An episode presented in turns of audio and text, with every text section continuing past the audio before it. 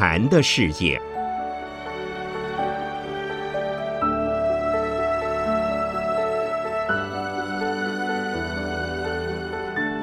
圣严法师著。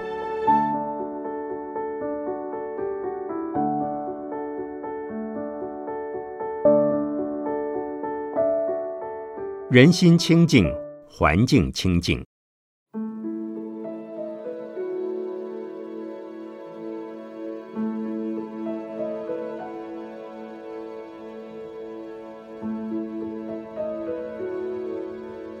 这个时代，由于交通工具方便，通讯设备灵活，所以使我们感觉到世界越来越小。最麻烦的是。个人和自己内心的矛盾也越来越强烈，困惑了自己，也迷失了自己。那么，佛法对于我们现在的人类究竟能提供什么帮助？佛法的观念让我们知道，这个世界在宇宙中所占的位置，就像恒河中的一粒沙。当我们感觉到这个世界是如此的渺小，小的像我们自己的身体一样，甚至于小的像个拿在手上的皮球或弹珠那样时，就能解除我们的压迫感。如果用佛教的修行方法来体验我们内在的世界，也就是说，进入禅会的经验后，就能够使我们发现，不只是外在有无限大的宇宙。我们的内心世界远比那外在的宇宙更大，而外在的宇宙既然是无限大，内心世界更可以大于无限。修行的方法会让我们体验到内在世界是无限的深、广、远、大，实际上是超越于无尽的太虚。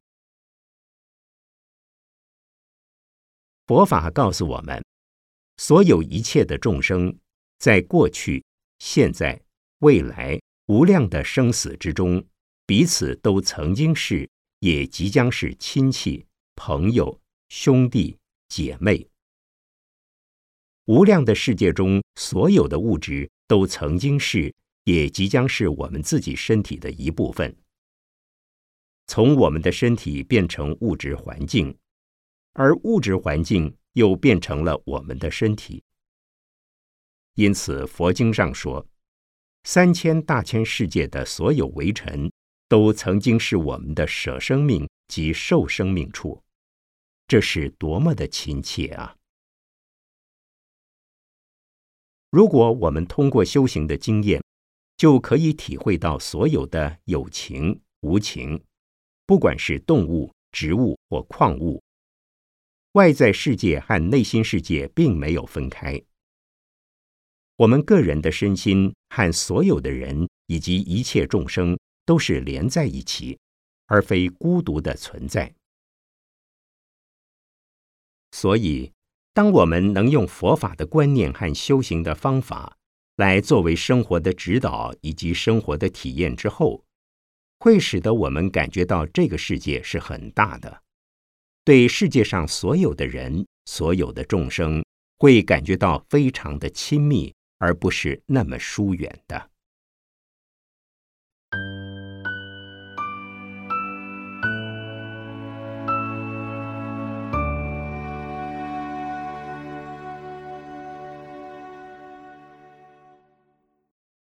在这个大家都非常忙碌的时代，作为一个修行人，是不是也该忙呢？做一个修行佛法的人，也有非常忙的时候。他的感觉是怎么样的呢？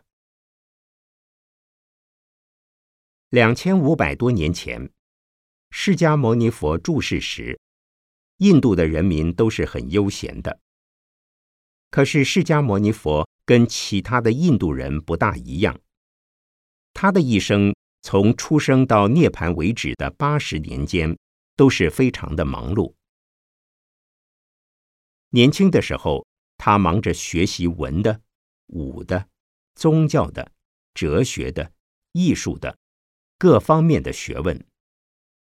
接着出家以后，很精进的修行了六年苦行，什么方法都学，然后成佛。成了佛以后，他更忙了。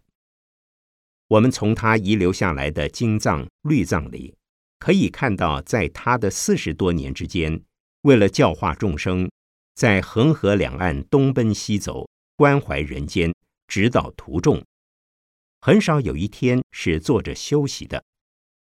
可见的忙就是佛的生活，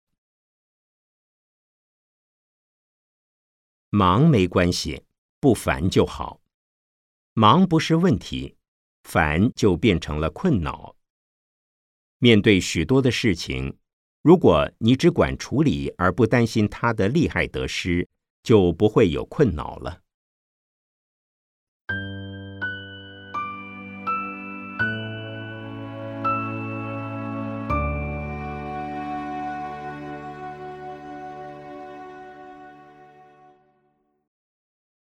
我们这个世界的环境是越来越麻烦了。呼吸的空气、所吃的食物、生活的地方，渐渐的越来越污染了，好像我们慢慢的就要生活到垃圾堆里去一样。因此，有许多人发起环保的运动。可是，在台湾某地，最近为了环保，结果制造了更多的环境污染，甚至为了争执保护环境而杀了人。如果从佛法的立场来讲，这都是很愚痴的事，这是向心外征服、要求、期望的结果，那只有增加更多的混乱，而不会使得这个世界真正的得到保护。佛法主张，我们每一个人应从自己的内心清净做起，减少贪欲、仇恨、愚痴、傲慢、怀疑。这些心理的问题减少了的话，我们的环境自然而然的就会清净，自然而然的就会卫生，也自然而然的就能得到保护。如何达到这样的目的呢？这要一方面依靠佛法的理论指导，另一方面要以佛法的修行方法，促使我们的心从烦恼而变成清净。心清净，则世界清净；也唯有内心世界清净，才能够真正见到外在环境的清净。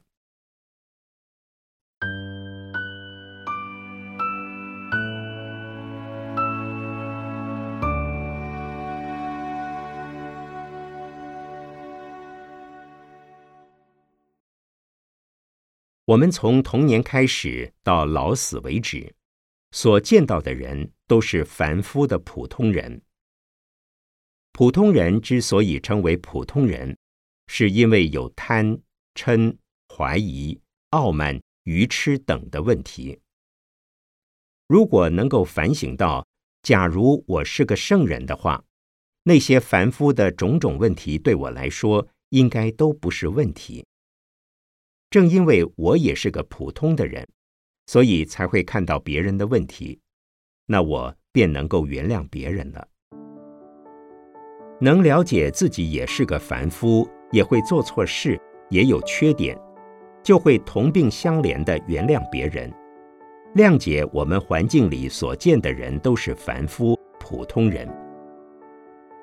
普通人有普通人的问题是正常的，不讨厌他们或怨恨他们。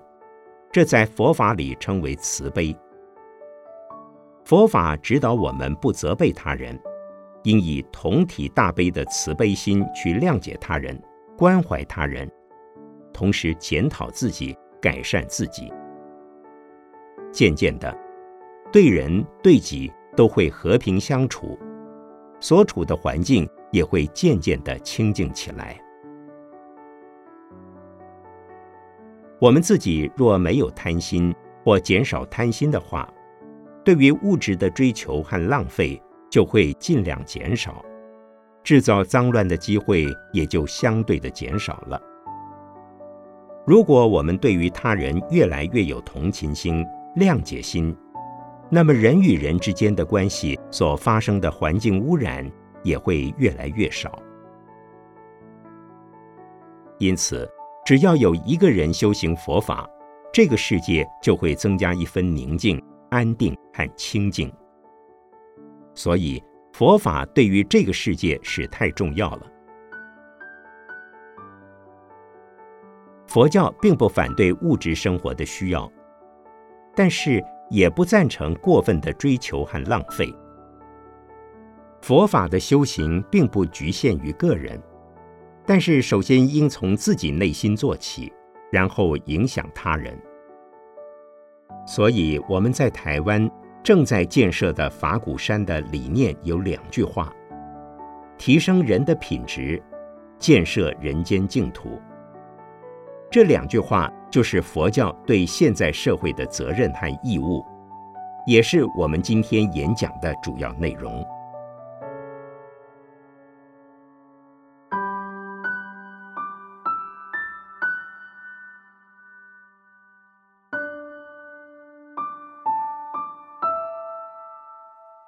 一九九一年十月十三日，讲于美国纽约东出禅寺。陈淑梅居士整理。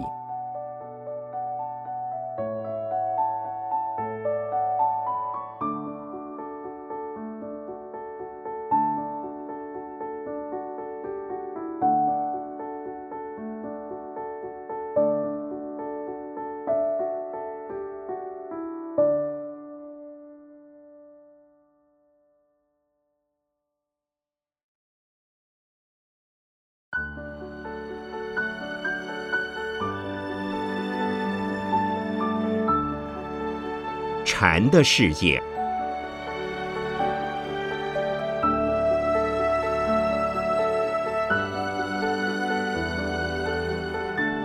圣严法师著，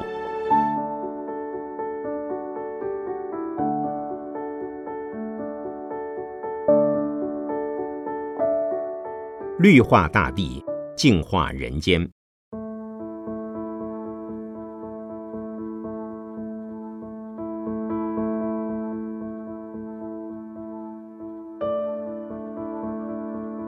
四十多年前，我在上海时，听过一首《阿里山风云》的主题曲《高山青》。歌里有两句歌词：“高山长青，涧水长蓝”，描写当时台湾阿里山的风光。因此，在我的印象中，宝岛台湾该是到处山青水绿。但是，经过四五十年，台湾环境渐渐恶化。乃为事实。阿里山流出的水是否还是可以喝的，我不知道。许多的河流溪涧均由于山坡地的农牧开垦及工业设施，严重的污染了水资源，这是事实。日前，我在金山乡法鼓山问三十多位参与禅修的社会精英。五百年后，我们再回地球访问，地球会是什么面貌？大家个个失望地说：“那时地球可能翻了一个身，地球上可能已经没有山，连阿里山都不见了。人口太多，把山铲平填海了，山上树木都不见了。”但也有一位听众期望着说。五百年后，世界会更美，会出现人间净土。这两种看法和想法恰巧完全相反。诸位也请猜猜看，五百年后地球会是什么模样？会变得更坏，还是真有人间净土出现？今天我们如果不及时刹车或及时调整生活观念，调整生活方式，我相信五百年后的地球可能到处都是垃圾山，所有的人可能都会害着各种各样的怪疮怪病。但是，如果我们及时回头爱护环境，人间净土是可能出现的。以佛教徒的立场而言，只要努力，只要有心。未来不是不可以挽救的。我希望五百年后回到地球时，我们的子孙都已是生活在人间净土里。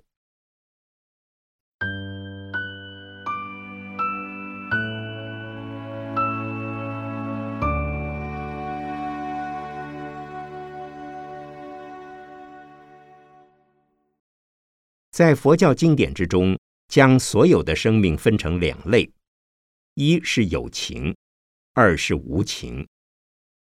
有情的生命是指动物世界，无情的生命包括植物和矿物。在佛教徒来看，无论是动物世界、植物世界、矿物世界，都是我们身体的一部分。身体无法离开大环境，大环境便是身体的一部分。如果没有大环境，我们的身体就无法存在，而生存的环境就包括了动物世界、植物世界、矿物世界。佛经的《生经》中提到，所有的动物都可能是现在的菩萨，未来的佛。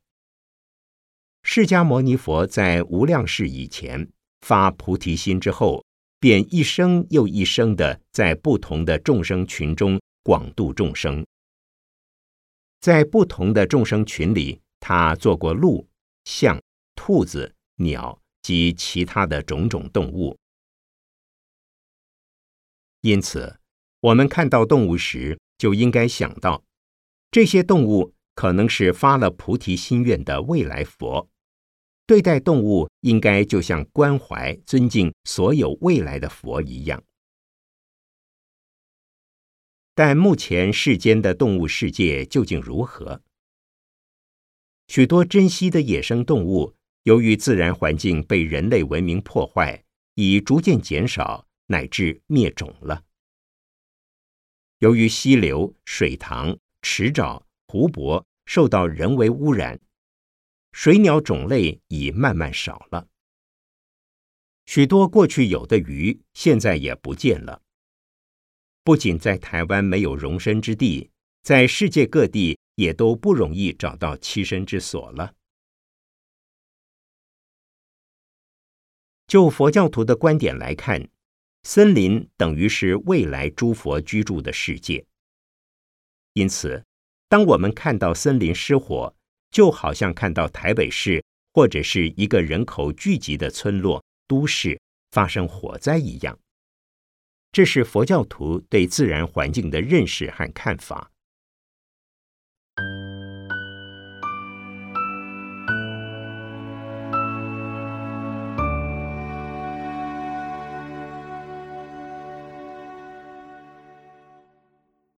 释迦牟尼佛就是出生在一个公园里的无忧树下，出家后在森林中修道，而释迦牟尼佛成道的地方也在一棵菩提树下。成道后说法，首次度化五个比丘弟子的地方叫鹿野苑，也是树林。佛陀也常鼓励比丘们。当以日中时树下宿为精进的生活方式。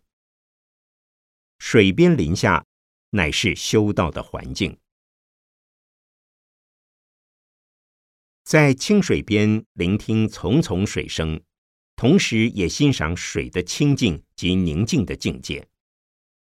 林下指的就是树林之下。释迦牟尼成佛之时，是在尼连禅河边上。成佛前，则在河里洗了澡。在印度人的观念中，恒河的水是天上来的，能在水里洗澡，等于是受上天力量的滋润，而得到罪业清净。在印度古国王登基典礼中的灌顶仪式，就是以四大海水来浇头，说明国王已受到水的滋润与祝福。可见水和树林对印度民族的重要性。还有，释迦牟尼佛成道以后，有好几个修道和弘扬佛法的道场都在树林里。其中有一个叫竹林精舍，就种满了竹子。甚至他在涅盘时，也是在两棵阔叶的梭罗树之间。今天我们要考虑许多环保问题，我想就从法鼓山农禅寺推广起。不要多用纸张，就以吃饭用的餐巾纸为例。没有餐巾纸，是不是照样可以过日子呢？我想还是可以的。我曾看到报纸报道，台湾一个五口之家的家庭，一天用纸包括卫生纸、包装纸、种种纸张，加上信箱中塞满的垃圾邮件，相当于用掉一棵树。台北市两百多万人口。那相当每天用掉约五十万棵树呀。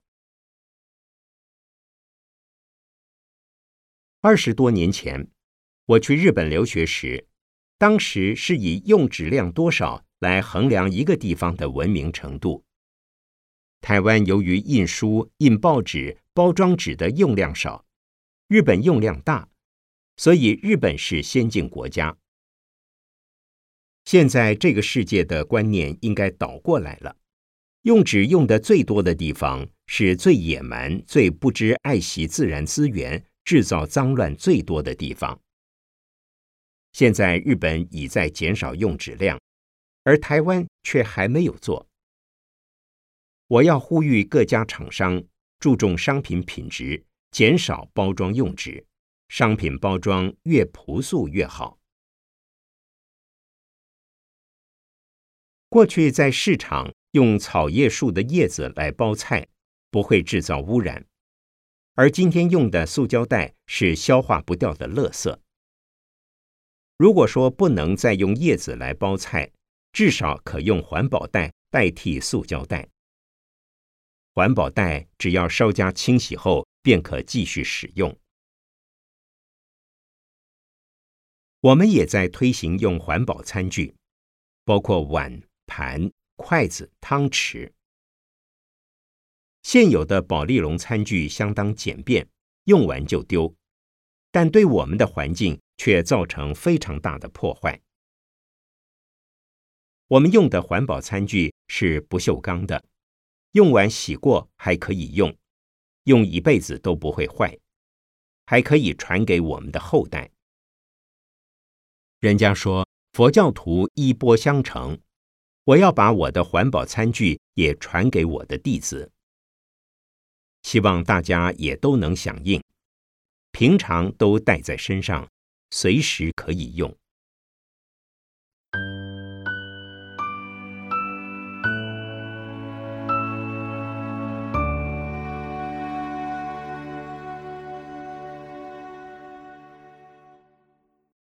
我的家乡在江苏省常熟县。是所谓的鱼米之乡，水质非常好，水中可以养鱼、种莲藕、石菱角等。但在五年前回到我的故乡一看，我俗家前后两条溪流，真是绿水长流，水是墨绿色的，里头已没有鱼虾，而住那里的亲人还是吃那溪里的水。我问俗家哥哥：“田里收成如何？”他说：“好，因为毛泽东思想、共产主义社会制度使我们大丰收，收成是解放前的二到三倍。事实上，是使用化学肥料及农药的结果，因此农作物的收成较好。但是农药也把河水染成墨绿色了。”台湾这个问题也很严重。以北投农禅寺为例，过去那儿的井水是可以喝的，现在受到临近工厂污水、稻田肥料、农药的污染，已不能喝了。记得小时候，我曾因用一大盆水洗脸，被师傅责备。我不解，水那么多，为什么不能用？师傅告诉我：“你现在不节省用水，旱季来临就没有水用了。再说，人的福报有一定的限量，你这一生带来的福报，如果提早用完，就没有福了。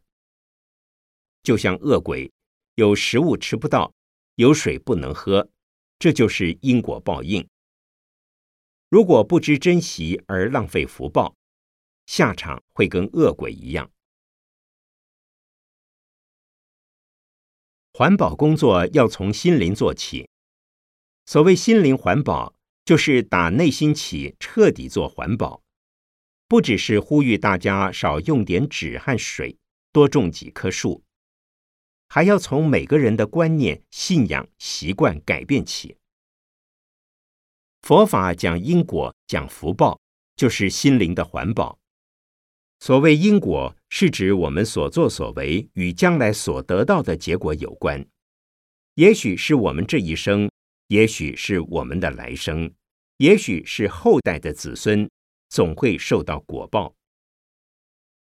再从佛教信仰来看，我们要为来生的罪福着想，因此我们不仅要珍惜现有的福报，同时要为永远的来生培植更多的福报。培福的做法为何？无非是少浪费、多付出、多奉献。以用水为例子，当水不予匮乏时，就要节省用水，免得旱季来时饱受缺水之苦。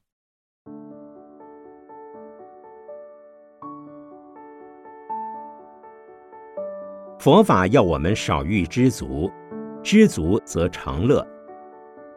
物质的贪求是没有止境的，已经有了的希望多一点，多了又希望更多。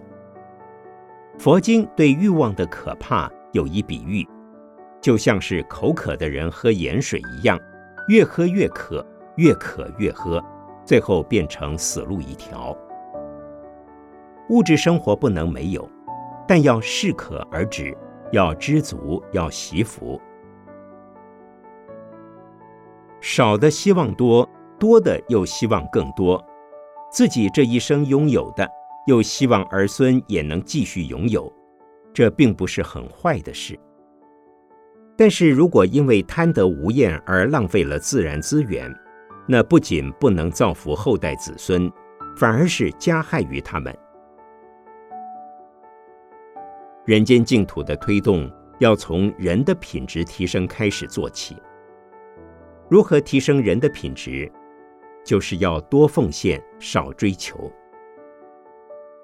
人类在世间就像是同一个鱼缸里的一群鱼，生存的环境是相同的。其中有一条鱼，如果多撒点粪，自认为是别人受害，无损于自己，岂不是非常愚蠢的事？竟忘了自己也是身在其中。